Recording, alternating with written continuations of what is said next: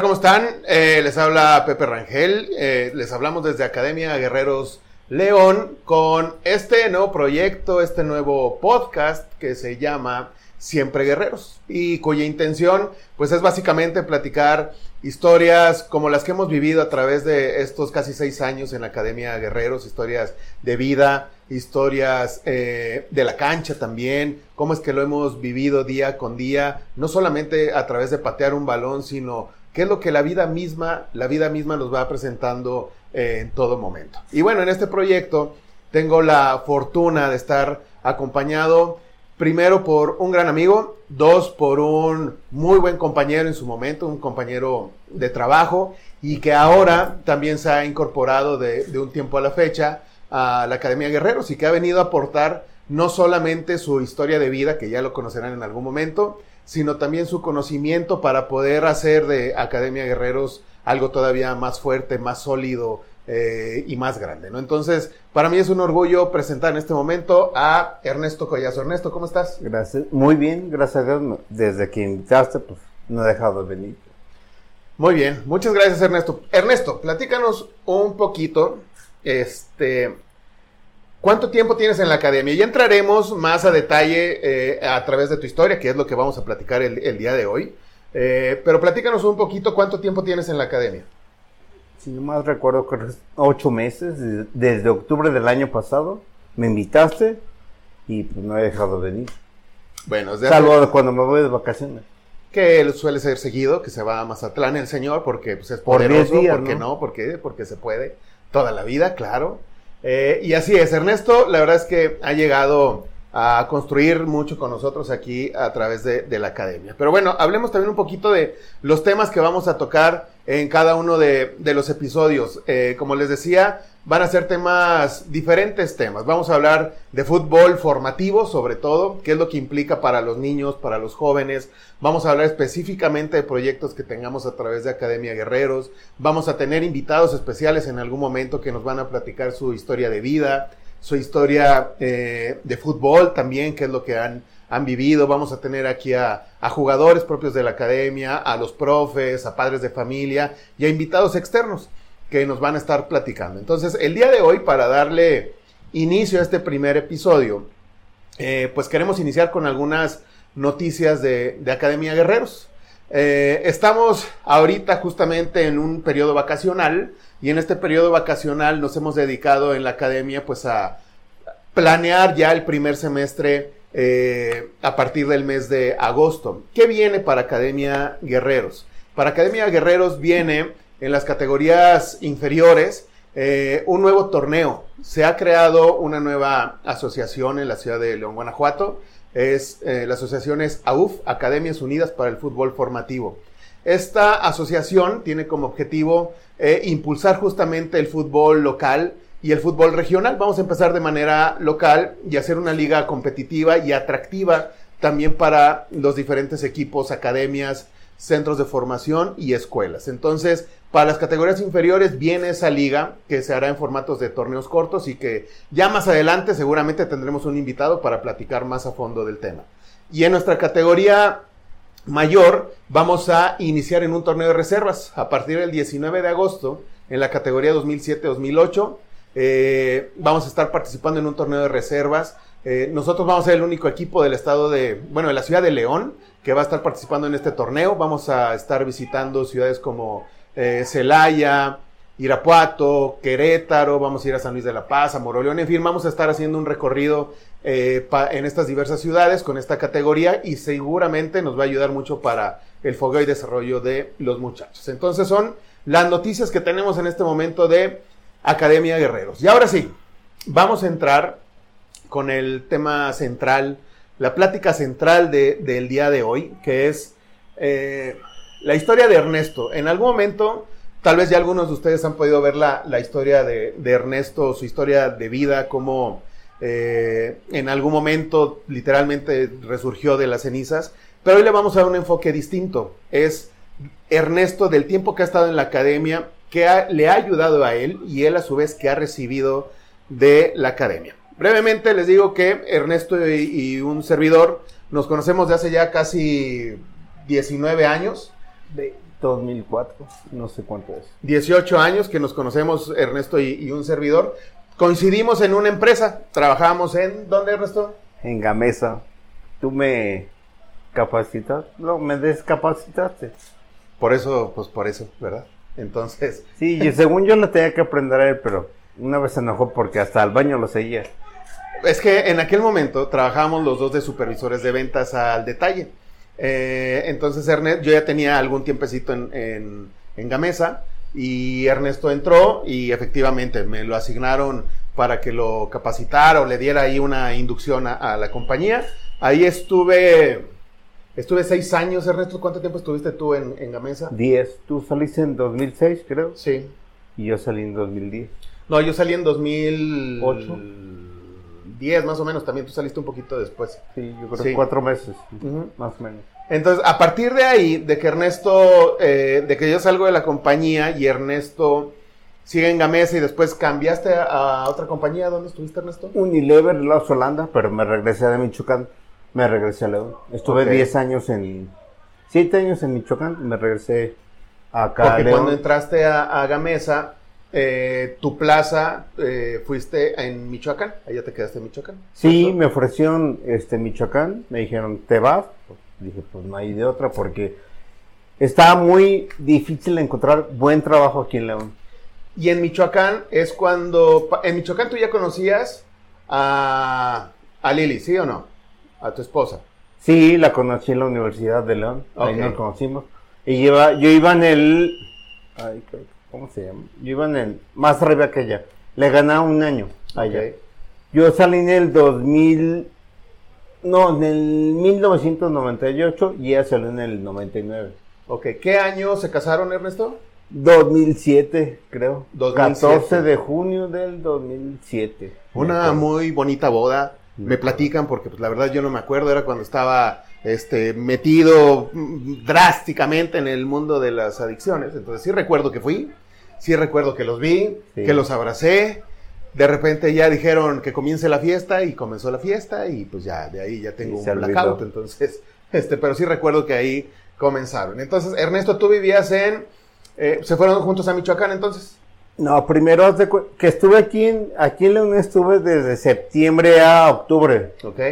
Eh, aquí en León estaba contigo, después me, me dijeron, te vas a Pachuca de, de, apoyo, que era Tulancingo, un municipio, y ahí estuve un mes en Tulancingo, luego me regresé en diciembre a Morelia, Michoacán, y estuve de Morelia, de diciembre a enero, y hasta Ciudad de Algo estuve de, a finales de enero del 2005, allí estuve igual ahora sí en mi agencia, como supervisor de ventas igual que tú, y allí estuve, creo que un año, ocho meses. Todavía estaba soltero. Creo que a León venía nada más a los cada 15 días, tres semanas. O sea, pues casi casi venía, nada más a visitar a mi novia, dejaba la ropa que la lavaran rápido y vamos. Pero, pero, cuando te casas, ¿se van los dos a, a Ciudad Hidalgo? Sí. ¿Y duran cuánto tiempo allá? Allá me casé en el 2007, tres años. De hecho, mi hijo nació aquí en León y me lo llevé luego, luego. Ok. Tu el más grande. Ok. El más, el que se llamaba, bueno, se llama Daniel Ernesto. Daniel. Daniel nació acá, pero te lo llevas para allá. Sí, me lo llevé luego, luego que ya se le, se le acabó la cuarentena de mi esposa, pues me la llevé. A los 90 días. ¿Regresan a, a, León en qué año, recuerdas? En el 2010, creo que marzo, abril de 2010, llegué porque igual me corrieron un martes, pero mi hijo estaba, estaba malo y le dijimos, pues sabes qué, no lo ningún doctor lo levanta aquí en Zamora, vamos a León a que lo levante, porque yo decía que levantarlo porque él bajaba, no sé si pesaba 10 kilos o 15 kilos, bajaba 5 kilos en dos días. Dije, mejor lo llevo a que lo levante. Okay. Y me vine, me vine hasta que se mejoró de salud mi hijo y a final, creo que en abril regresé a Zamora por mis cosas. Y estuve pensando qué hago. Dije, en Zamora no hay, Michoacán no hay este, empresas fuertes como León. Dije, mejor León. Vienes a León y entonces acá es donde tienen a tu segundo hijo. Sí, tuvimos en él, ay, creo que 2004, 2015. 2014. 2014, 2015. Ok. Eh, Control trabajo el brazo igual. ¿Ahí estabas trabajando en dónde? Estaba trabajando en el Laos Holanda, me corrió en un, creo que sí me acuerdo la fecha, un 5 de mayo, que es el día del trabajo, sí me corrieron. O la constitución, creo. No me acuerdo. Y luego que encontré trabajo a los nueve meses. Para, para el último que trabajé, que era, creo que aceite Nutrolic, vendía. Ok, bueno, pues justamente va a coincidir en esas fechas porque en tu caso fue hace cinco años. Sí. En mi caso, eh, digo, donde hay un, suceso que, cambia tu vida, y en mi caso fue hace seis años. Entonces, si nos vamos cronológicamente, a partir de que tú entras en Gamesa, tú te vas a Ciudad Hidalgo, yo me quedo acá en León, ambos empezamos a cambiar de, trabajos, de ciudades, eh, y en algún momento, en mi caso, trabajando para, para Mars, es cuando decido estudiar la carrera de, director técnico, también a partir de, que tuve un suceso personal que, cambia mi vida, que ya lo platicaremos más adelante, el tema de, adicciones y demás, este, y que decido darle un cambio de 180 grados a, la vida, ¿no? Este, y en ese sentido, bueno, fue que, que comienzan estos sueños de tener una academia de fútbol, eh, sigo siendo Godín porque sigo con mi trabajo de, oficina, eh,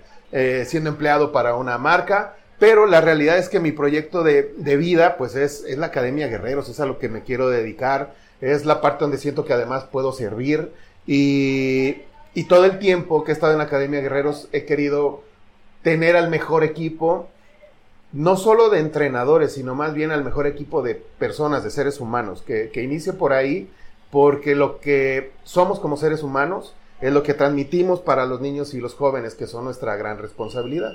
Entonces, hace seis años, o bueno, van a ser seis años, en este año serán seis años que abre Academia Guerreros.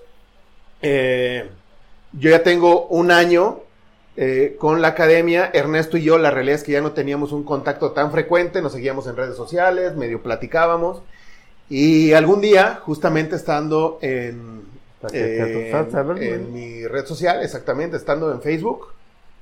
De repente, recuerdo que era un domingo. Sí. Y, ese domingo, recuerdo que veo una noticia en Facebook eh, sobre un accidente. Y en ese accidente, que ya nos, nos platicará Ernesto, eh, hay varias situaciones que se presentan por la tarde me llama un amigo o un compañero mutuo que teníamos en, Gamesa. Guillermo. Y me dice, oye, ¿sabes que una de las personas que está en ese, involucrada en ese accidente es Ernesto? En ese momento no teníamos mayor información. Y, y, bueno, obviamente si de inicio ya había sido impactante, porque fue una noticia impactante a nivel local y regional, pues se volvió todavía más al saber que era una persona cercana. Y ahora sí, Ernesto, Platícanos qué sucedió ese domingo, qué recuerdas. Pues mira, lo que, me, lo que me han dicho, porque no me acuerdo, este fue un domingo de resurrección, fue el 16 de abril del 2017. Ese día cumpleaños mi, mi abuela de paterna, que ese día falleció hace 11 años creo. Tuve un accidente vial creo que la camioneta que me chocó me aventó como aventó el carro 40 metros y en ese accidente fatal, yo digo fatal, falleció mi esposa, tenía 34 años, mi hijo de, el más grande 6 años y el más chiquito 2 años. Yo estuve, eh, creo que tres, no creo, 13 meses en coma y 8 días en terapia parcial. Y no tuve ninguna operación, pero automáticamente me pusieron en coma por el parte médico. O sea, golpe crenoencefálico, medio pulmón colapsado, fractura de pelvis y el membrana del oído izquierdo, del, bueno, del tímpano, dañado, fracturado y aparte el, el, ojo del lado del movimiento, pues también dañado el izquierdo. Fue lo más raro. Recuerdo que ese, ese domingo eh, conforme iba avanzando la información, había como mucha inconsistencia. Eh, tratábamos de comunicarnos con alguien cercano a ti, era bien complicado. porque también la noticia no se manejó de buena manera a nivel local. No sabían, porque creo que yo traía placas del Estado de México, mi Sí, era, era muy complicada. Datos de Zamora. La, información era complicadísima. Lo que sí, nos, conforme nos íbamos enterando, era eh, justamente de tus hijos, de tu esposa, y ya platicando entre amigos, ya cuando supimos que, eras tú y que nos decían es que ahorita está, está se encuentra en estado de coma, está inconsciente. Eh, lo hemos platicado, que decíamos entre los cercanos, ¿no? Decir, oye, híjole, ¿y, qué pasará cuando Ernesto despierte? ¿O qué será lo mejor para Ernesto? Eh, cuando lo platicamos tú y yo, ya después, ya, ya estando tú aquí en la academia, eh, había muchos comentarios, ¿no? Desde que, híjole, pues quién sabe eh, si Ernesto tal vez deba estar ya con sus hijos y con su esposa, o si debe quedarse para tener algo más. En algún momento incluso se llegó a manejar la información de que tú también habías fallecido. Este, insisto, la, noticia se, manejó muy mal eh, eh, en los diferentes medios. Hasta que pudimos tener contacto, no recuerdo si con tu mamá o con tu papá. Mi papá, creo. Y que nos fueron compartiendo ya información más fidedigna. Y de repente, nos damos cuenta que Ernesto, nos comunican así tal cual que Ernesto eh, pues regresa a la vida y regresa consciente y regresa para querer seguir. Eh, era muy complicado tener ese contacto con Ernesto, pero platícanos Ernesto, ¿cuánto tiempo te han dicho que es desde que sucede el accidente, te hospitalizan, eh, tienes alguna serie de intervenciones, cuánto tiempo estás inconsciente ¿Y cuándo, cuánto tiempo pasó para que tú despertaras? Ok, fíjate, estuve casi un mes inconsciente. Ya cuando, o sea, del 16 de abril casi al 5 de mayo que abrí los ojos, yo estaba en una camilla y vi a mi mamá. Me acordé que estaba mi mamá, ¿eh? pero no sabía cómo se llamaba. Abrí los ojos y luego, luego caí, o sea, me dormí. Y desperté a los cuatro días otra vez y ya me estaban revisando los doctores. Dije, ¿a dónde estoy? Y ya creo que era en la mañana, y en la, tarde ya estaba con el doctor, me estaban haciendo una radio, radiografía de cuerpo completo. ¿Todo ese día tú ya estabas consciente, ya estaba todo el tiempo? Sí, Ya estaba consciente y luego en la camilla el doctor me dice, no, te vas a ir creo que a las 2 de la tarde. Yo vine saliendo hasta las 4, lo que me estaban checando, porque haz de cuenta que hubo cambio de turno y tiene que firmar el doctor, el que me ve, para que me pueda salir. ¿Qué pasaba por tu mente, Ernesto, esa, esa mañana cuando, digo, el primer día que despiertas, es un rato, pasan cuatro, vuelves a dormir, de lo cansado que estabas, me imagino, y tal, eh, pasan cuatro días, otra vez despiertas, ¿Cuáles eran tus pensamientos en ese transcurso del día? ¿Qué sabías? Fíjate, el martes, que te digo que era martes 5, de mayo, como a la 1, 2 de la tarde, me acordaba que yo creo, me acordaba que dos meses antes de ese accidente, yo un día le quería decir a mi mamá que me llevara al hospital para, que me, para que me hiciera un cambio de, de, sangre, porque eso te baja el estrés. Yo tengo un estrés bien canijo, bueno, tú lo sabes trabajando cómo se genera el estrés. Yo pensaba que estaba en eso. Okay. Me duermo y me, me despierto los cuatro días y dije, no, creo que yo estoy. De repente abrí los ojos y dije, no, creo que estoy en. Yo decía que estaba en el hospital de la, raza en México, porque a veces pasaba por ahí cuando iba. Y me otra vez cerré los ojos, me quedé dormido y como a las dos horas me desperté. Dijo, ¿qué hago en Morelia? En la UMRIS, que le llaman, es la mejor. Y me vuelvo a cerrar los ojos, ya estaba en la, en la parte del, de la, ¿cómo se llama? De la radiografía de cuerpo completo. Pues dije, pues normal. A las 4 de la tarde llego donde vivo ahorita, que es en, en, en la casa de mis papás. Me quedo dormido otra vez. Ya hace como los cuatro días me dijeron que, pues, que había tenido un accidente este, vial. Todavía no me decían dónde estaban mis hijos, mi esposa, yo preguntaba, me levanté y era lo primero que preguntaba. Ah, preguntabas. Preguntaba, yo estaba tráquea y le preguntaba que dónde estaba, yo le hacía señas. Ok. Porque digo, la, o sea, cuando traes tráquea, pues no puedes hablar. De hecho, mucha gente sabe que la tráquea está aquí, casi no se ve. Este, y hasta que abril, pasó abril, mayo, junio y junio cumpleaños, el 16 de junio. Y ese día creo que fueron la, es, la hermana mayor, la hermana de medio de mi esposa que quedó mayor. Y yo mi esposa y yo éramos, no, somos padrinos de su hija la más. Okay. Yo los alcancé a ver porque estaba pegado hacia la puerta de mi casa. Muy feo. Okay. Sea, de pesar ahorita peso 90, 88 kilos, llegué a pesar 68. Estaba en el, haz de cuenta que estaba, parece una, un palo de escoba. Entonces, llega el momento en que te dan la noticia. ¿Quién te da la noticia? Yo le pregunté como a las 2 de la tarde a mi mamá, a las 4 me acuerdo, le dije, ya dime la verdad, porque la verdad ya estaba más consciente. Y me dije, me dijo, espérate, deja que llegue tu papá.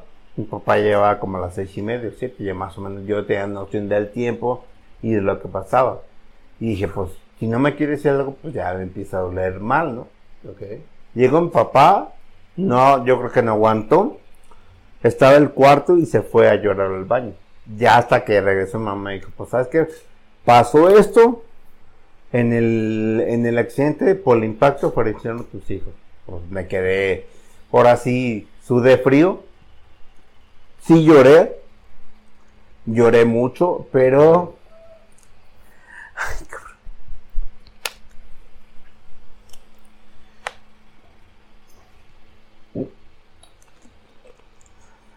me acuerdo que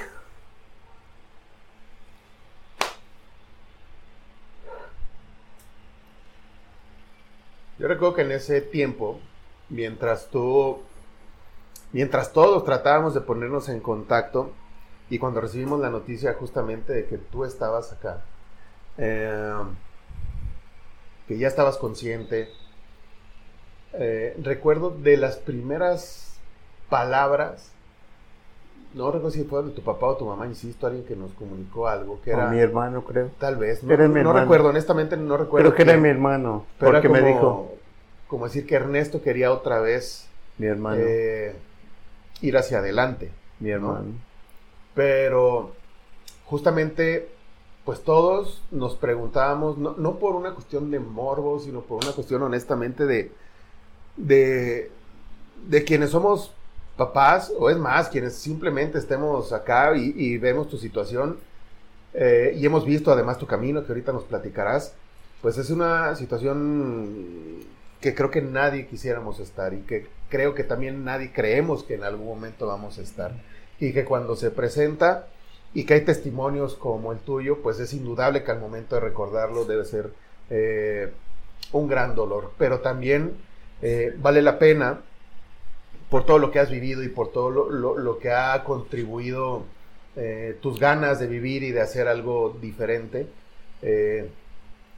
que nos estés compartiendo esto, Ernesto. Entonces, yo te agradezco personalmente eh, que te abras, que abras tu corazón precisamente para compartir esto que estás sintiendo. Nos compartías ahorita que, efectivamente fue, fue durísimo, que obviamente lloraste, que obviamente sentiste dolor.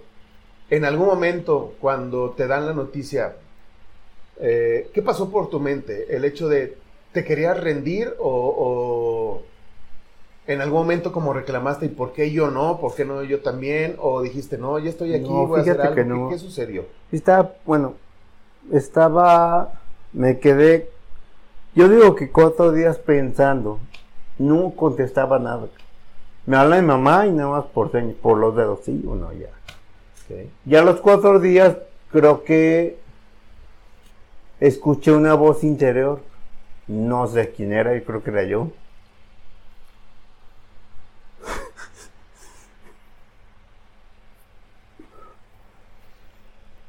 esa voz interior, cuando me lo compartiste en su momento, me decías que sí, que eras tú, pero que era algo más, que estabas recibiendo un mensaje y que lo recibías como con cierta confusión porque era era no solamente recibir un mensaje para entender, sino para hacer, sino para no quedarse estático, sino para no rendirse, sino es ve adelante, ¿no? Y Sobre que tú decías, rendiste porque y ahora que me recuperé, sí me decía, levántate, levántate, porque si no, perdón la palabra, te va a llevar a la fregada.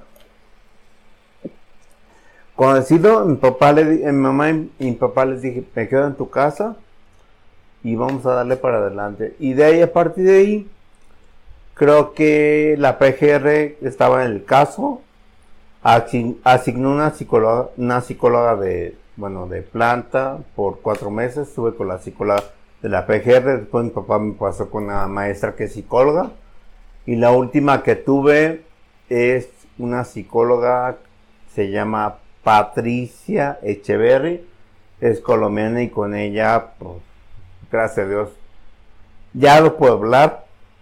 Este, era, Perdón, ¿le compartiste a la psicóloga ese mensaje que recibiste? Sí. ¿Qué mensaje recibiste? ¿Lo recuerdas? El mensaje es de levantarme. Pero realmente cuando, cuando fui a levantarme, el, el 2018 era el, era, cumplió un año, era el 16 de abril de 2018, y ese día le dije, dos días antes le dije a la doctora, que era creo que el lunes, le dije pues, a la psicóloga, perdón, que yo quería ir al panteón porque a veces me decían, me decían mi ve al panteón. Dije, no, porque yo tuve la culpa del accidente. Yo creo que era temor. Ya cuando le dije a la psicóloga, ella fue la que me dijo, ¿sabes qué? Pues qué bueno que dijiste porque si no te obligaba a ir. Ya cuando fui, te lo juro que cuando ves eh, la cripta, ves la, tu realidad, o sea, pisas firme y te das cuenta porque yo pensaba que era una broma.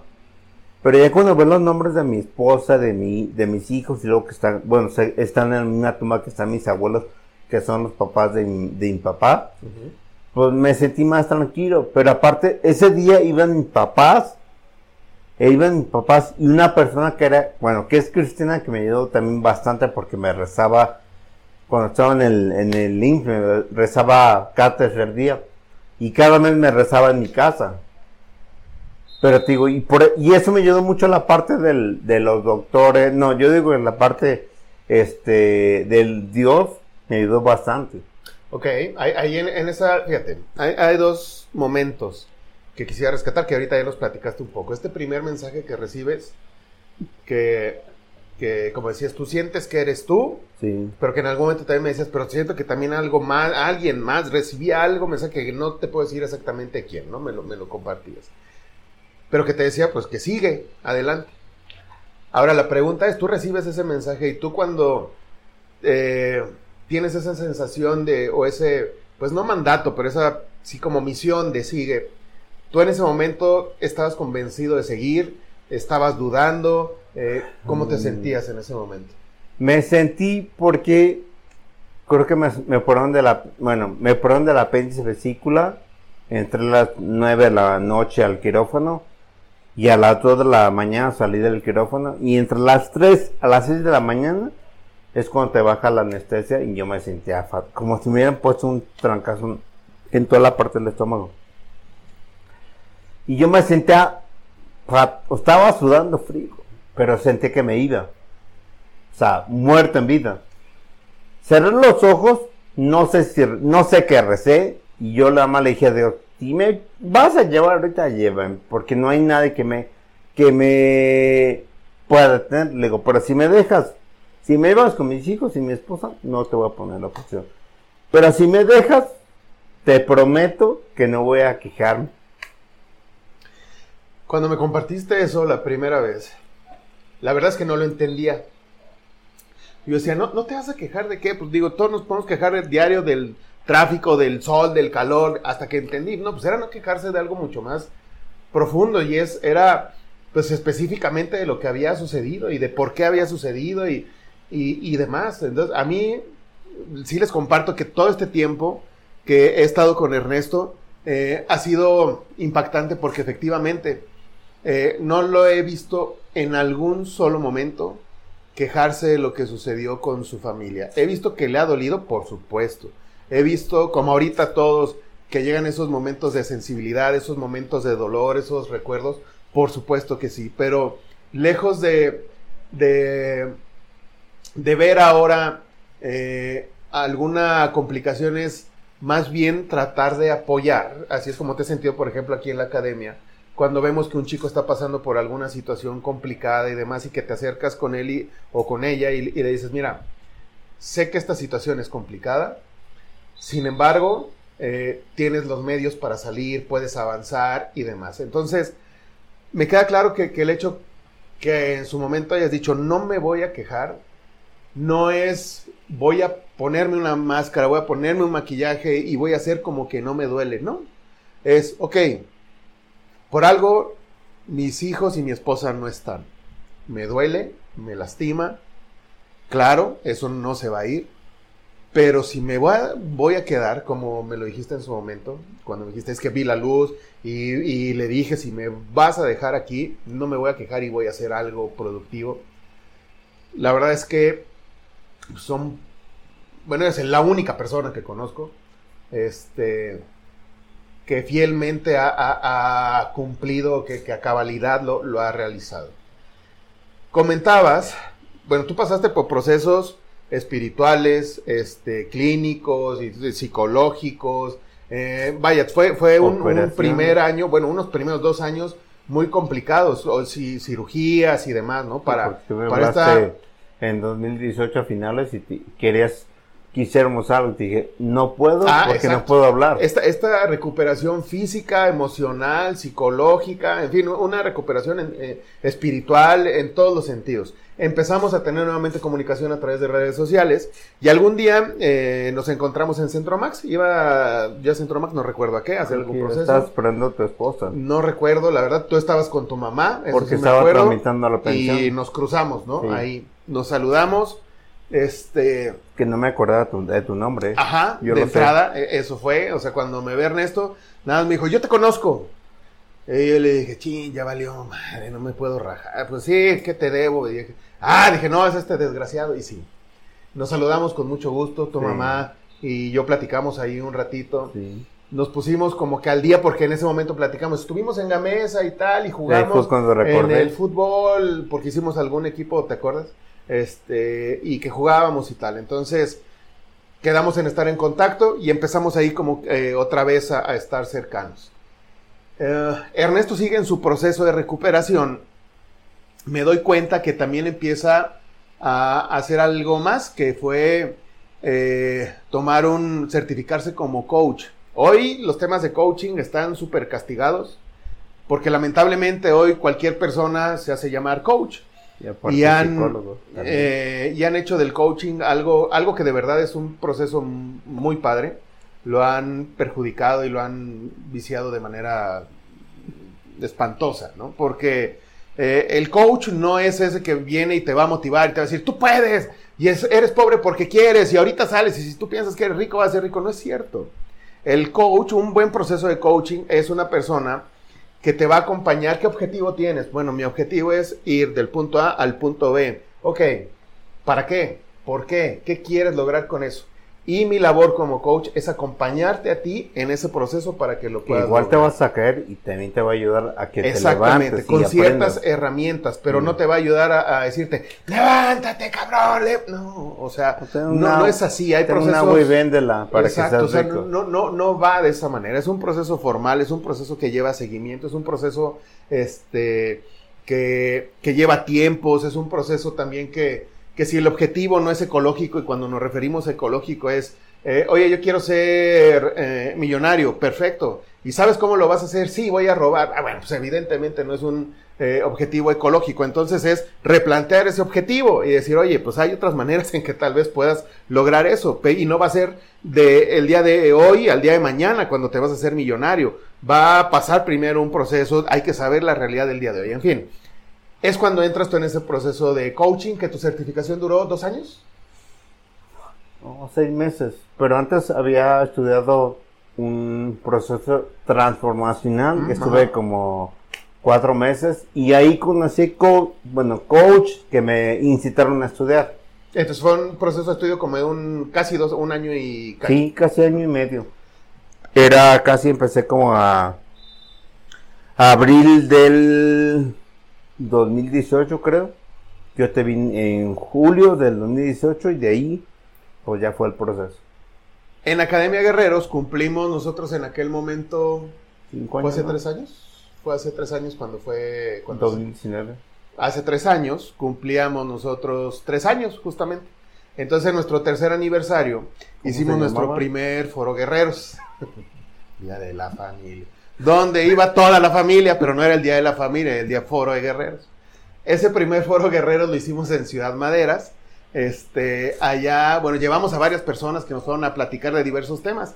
Nos platicaron, fue el profe Adrián Borja, que nos platicó del fútbol formativo, fue Sigi que nos platicó de lesiones, eh, fue Liz que nos platicó este, su experiencia de, carreras, el profe Pimentel que nos habló de su carrera futbolística, en fin, tuvimos a, varias personas ahí que nos compartieron, Héctor Trejo que nos fue a, platicar un tema de depresión, nos cantó, y también esa, esa primera vez... historia también. Fue cuando Ernesto, bueno sí, platiqué mi, mi historia, pero fue cuando Ernesto nos, nos acompañó por primera vez, fue su primera participación en, la academia. Y en público. Exactamente, ya había tenido un, contacto con Ernesto para que participara en, la academia o en alguna entrevista o en alguna plática, pero Ernesto me decía, número uno, no estoy preparado. Número dos, este, no puedo, hablar. no puedo ahorita hablar por situaciones todavía, o sea, por literalmente no puedo hablar, o sea, batallo mucho para hablar. Eh, pues, entonces no es momento. En ese, en ese primer foro Guerreros hace tres años, compartió por primera vez su experiencia de vida.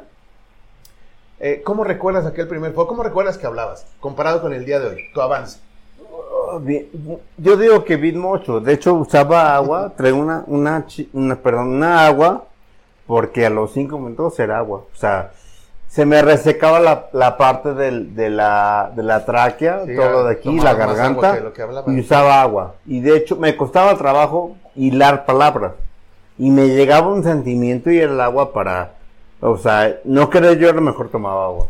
¿Qué sentiste de que haya sido la primera vez, la primera oportunidad de poder compartir esa historia? ¿Qué reacción viste en la gente? ¿Qué sentiste y qué reacción viste?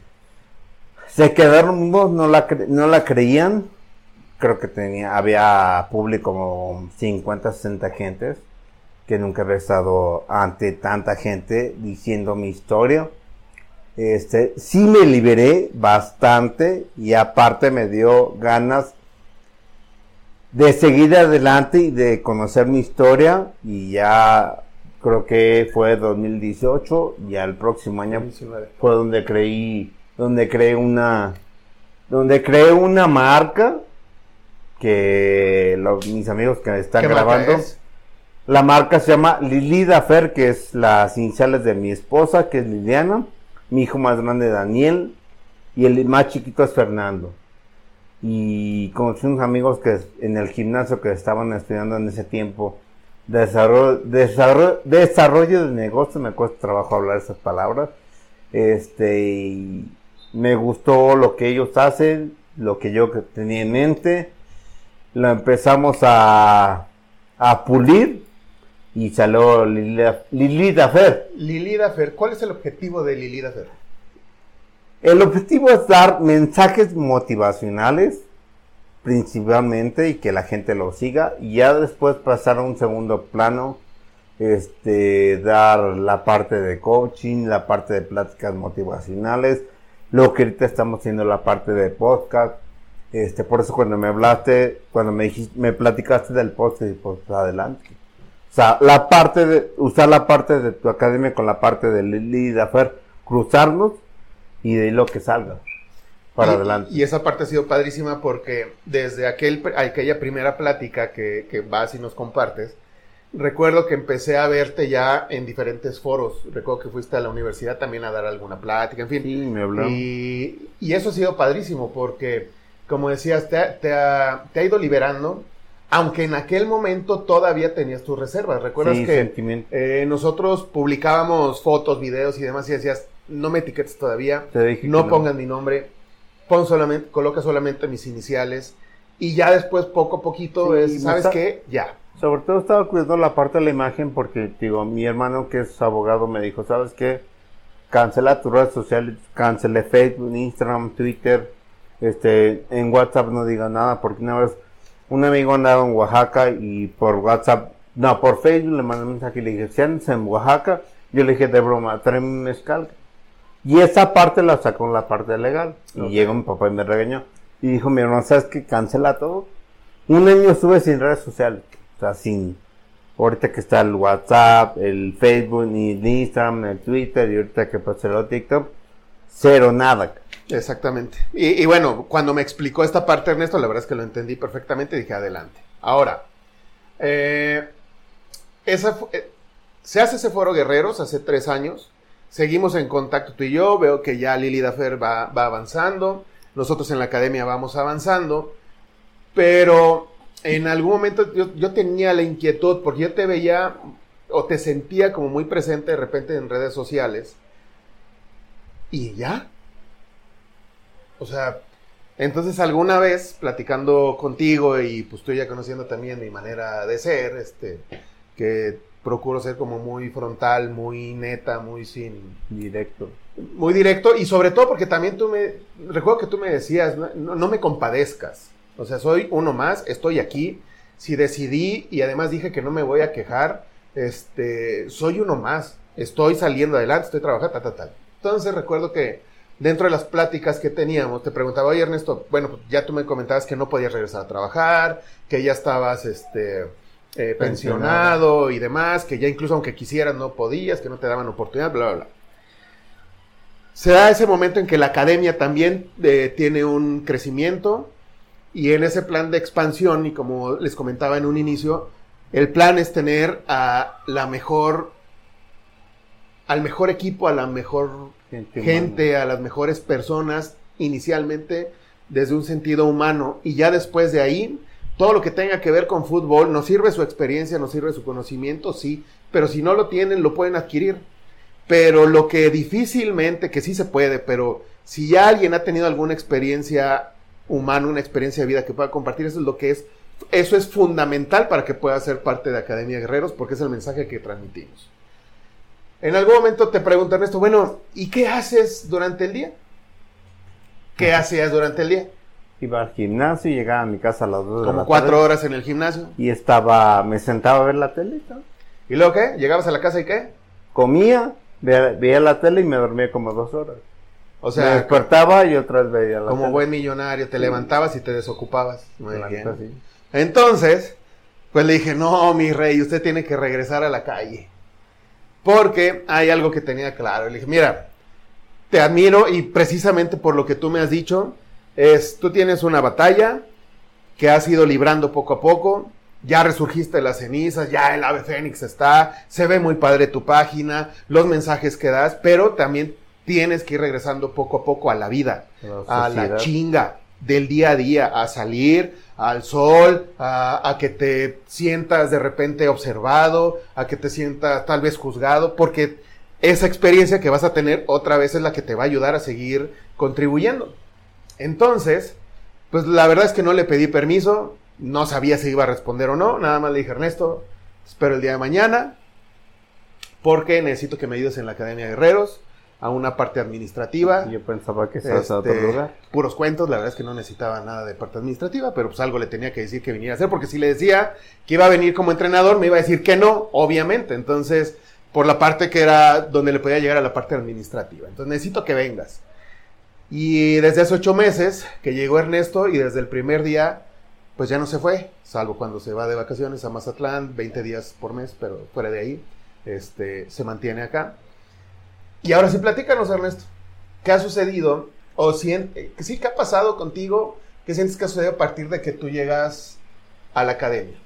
Llego un lunes en octubre, primer creo que primer día de octubre, y el lunes me dices, no, mañana entras a un curso de formación de fútbol de infantes. Ajá. Y a partir de estudio, que es, era de octubre a diciembre. Y ya creo que en el 2020 me asignas con un profe que estaba, el profe Israel, de los de la categoría más chiquita, la 2016-17. Finales de año Que son tres años, cinco años los niños. Y ahí estoy con ellos. Y dice, pues, absorbles todo lo de la infancia que te ayuden a levantar. ¿Qué sentías? Porque me lo dijiste en algún momento. Y se te notaba además. Las primeras ocasiones en que venías y veías a niños. Pues ganas de vivir. porque el niño a esa edad hace cualquier cosa. Y eso, o sea, y no se queja.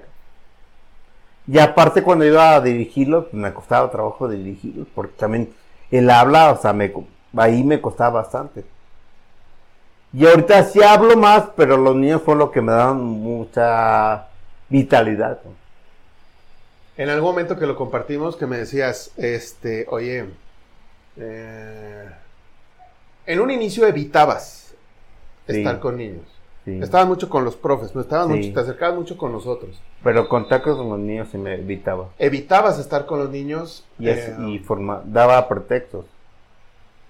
Realmente, en algún momento me lo dijiste, pues es que batallo porque la neta es que todo, o sea, veo a los niños y más de la edad que son, una, por hablar y otro porque dices, pues es que recuerdo a mis hijos. mis hijos. Y era complicado para ti, entonces... Sí, porque mi hijo hacía fútbol. Exactamente, hacía fútbol y precisamente por eso eh, fue que decidí invitarte a la academia, porque si había alguna prueba de fuego adicional tal vez, que no es que yo te la quisiera poner, pero sí que a lo mejor era necesario para tu proceso, era justamente venir a un lugar que está lleno de niños, lleno de mamás y lleno de papás, enfrentarte a ese ambiente inmediato, porque incluso ah, te has encontrado aquí con eh, papás que eran parte de tu círculo cercano escolar, bueno, círculo cercano escolar de tus hijos. Y salió un papá que me conoce desde la infancia. Entonces, esos primeros días recuerdo que sí era bastante complicado. Eh, en algún momento lo veía, ajá, exactamente, lo veía dudar así de entrar, de tener una plática con alguna mamá, con algún papá, con algún niño acercarse porque se notaba, se le quebraba la voz, eh, y lógico, pues er, era ver tal vez ahí a tus hijos, el proceso que están viviendo, el crecimiento, el desarrollo que han tenido, pero después eh, a mí me ha gustado mucho cómo, cómo tu filosofía se ha, la has ido adaptando y cómo a la academia le has aportado justamente ese, ese toque de, de uno, de, de, saber que se puede salir adelante, otro de, de enfrentar los asuntos y, y, que los niños, y que los niños en general, papás y mamás te vean como una persona confiable, ¿no? ¿Sabes cuándo decidí que sí era para esto? Creo que un día me mandaste a jugar con la con los chivas, con los chiquitos. Íbamos, apenas nos completamos, nos iban ganando 4-0 y los niños estaban tristes.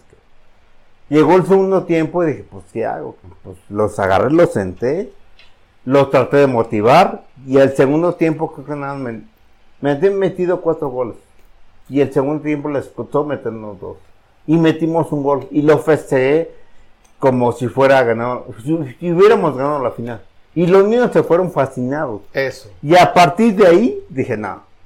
Y, me asignaste esto, esa categoría, después me cambiaste con la categoría que tiene el profe Pime, que son 2010. 2012, 2013. 2012, 13. Y con ellos estoy, la verdad, o sea, de repente si les doy consejos porque a veces se, quejan de un golpe, se quejan de una jugada, se quejan porque le habla mal el profe, pero dime, sabemos que es así. ¿Cómo... ¿Qué, sientes que Ernesto ha aportado a Academia Guerreros? Que me siento feliz, la verdad, porque si, si no vengo, si siento que, o sea, si siento cuando, si, me voy de vacaciones, pero siento, o sea, la, la actividad, lo que hacemos, de que ahorita sí viste bajé todos los balones, porque a mí no me gusta hacer, quedarme sentado, porque antes estaba sentado y viendo la tele, así estuve casi un año sin salir, y al gimnasio pues iba y me aventaba casi tres horas, y ahorita voy al gimnasio y me avento hora y media. Bendito sea Dios, ya no te quedas y media, la chorcha. Hora y media porque ya, ya aprendí la parte del ejercicio, pero antes lo hacía a conciencia porque me dijeron mis terapias, si no haces bien el ejercicio, nunca te vas a levantar. Fíjate, ahorita decías, bueno, estoy aquí, aporto, estoy con los chamacos y demás. Este, y, y es que, o sea, para cualquier, para cualquier persona que no haya pasado por una situación como la de Ernesto, es, oye, pero es fácil, pues llegas a la academia, terminas y te vas. Pero es que habrá que entender que Ernesto ni siquiera tenía permiso o, había mucho temor, más que permiso, había mucho temor incluso de tus papás de que salieras, de que te vas a ir en camión, no te vaya a suceder algo eh, mientras vas solo, no, no algo de que te fueran a asaltar o cosas así, que eso lo vivimos todos, sino efectivamente que algo este eh, a nivel neurológico pudiera suceder. Yo se acordaba de mi mamá, dice, un día, es que me asustaste un día, un día estaba dormida, yo estaba de aquí a, a donde está mi amigo Dante, o sea, un metro, y estaba dormida.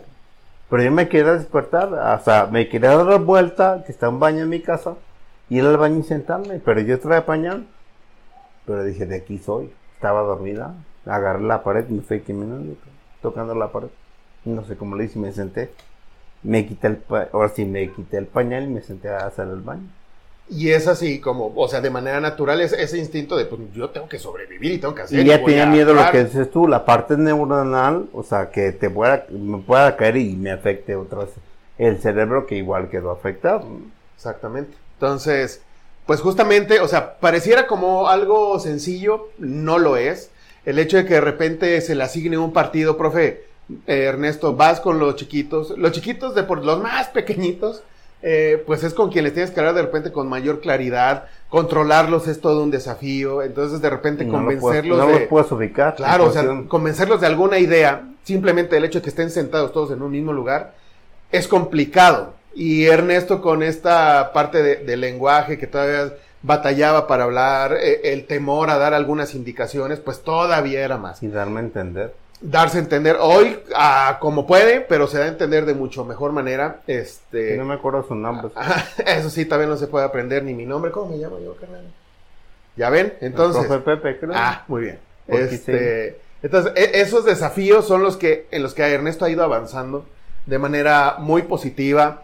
Hoy ya si le decimos, profe, no vino por alguna situación, se fue o se fue de vacaciones, eh, categoría 2006-2007, vas a cubrir pues ahí como puede y vámonos. y, hace lo que tenga que hacer. Siempre dice que no a algo, eso sí, no se queja de lo que le sucedió, pero todo lo que no se queja de lo que sucedió, se queja todas las días de gente.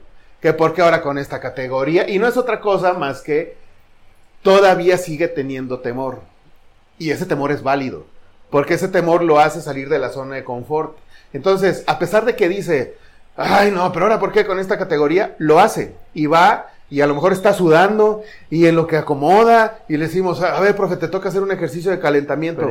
Pone tres conos encima uno de otro y les pide a todos que brinquen ahí, hagan 10 saltos y después lo corregimos. Pero lo que nos importa realmente es justamente esa parte de decir, no le pongas pretextos a la vida. Habrá razones en las que te puedas caer, incluso que te quieras no levantar, pero de repente vas a recibir mensajes, este, vas a recibir señales y que te van a hacer levantarte. Y no todo el tiempo es estar feliz, porque la vida no es así. La vida no es felicidad continua. La vida es una chinga, pero es una chinga que si uno quiere, la puede vivir como la quiere enfrentar, en momentos complicados, en momentos tristes, en momentos divertidos, en momentos eh, románticos. Es así, vamos eh, fluyendo de alguna u otra manera. Y a veces es necesario parar y si tú no te detienes, la, la vida misma te va deteniendo. El chiste es vivir, a como uno pueda, el potencial que uno sienta es vivir eh, y tratar de, hacerle frente a eso. Entonces, bueno, pues eh, el día de hoy estoy muy contento en este primer episodio, este primer eh, capítulo del podcast Siempre Guerreros. Para mí es un orgullo que estemos abriendo hoy con, con, tu presencia, Ernesto, con tu historia. Estoy seguro que muchos papás de la academia que estén viendo eh, este primer episodio no lo sabían y seguramente varios van a decir, ah, ahora entiendo esta reacción, ahora entiendo este comportamiento. Eh, Ernesto, muchas gracias. ¿Algo que quieras agregar, que quieras comentar? Eh, tus redes sociales, algo que nos quieras compartir. No, pues gracias a mis amigos que está Iván y Dante en las, atrás de cámaras, que manejan marca presencial. Ellos me ayudan mucho con la con marca que manejo que se llama Lili, Lili Dafer tanto en Facebook como en Instagram. Este, y pues, hay que vivir, la neta, o sea, hay vivir, o sea, hay un dicho, o hay gente que dice, no, es que no me, o sea, siento que me muero. Le dije, no digas eso, porque yo estuve literal dos veces muerto, inconscientemente dos veces muerto. Y si pide uno eso, pues siempre te, te, castiga la vida. Pues ahí está el mensaje. Ahí está el mensaje, Ernesto. Muchas gracias, Ernesto. ¿Qué te parece si intencionalmente, amigos, es que aquí tenemos a un paparazzi? Voltea para allá, Ernesto. Listos. Muchas gracias. Eh, nos despedimos de este primer episodio de su podcast Siempre Guerrero. Nos vemos en una próxima ocasión con mayores y más bonitos personajes, pero tal vez historias igual de interesantes que la de Ernesto. Muchas gracias Ernesto, muchas gracias a todos por vernos.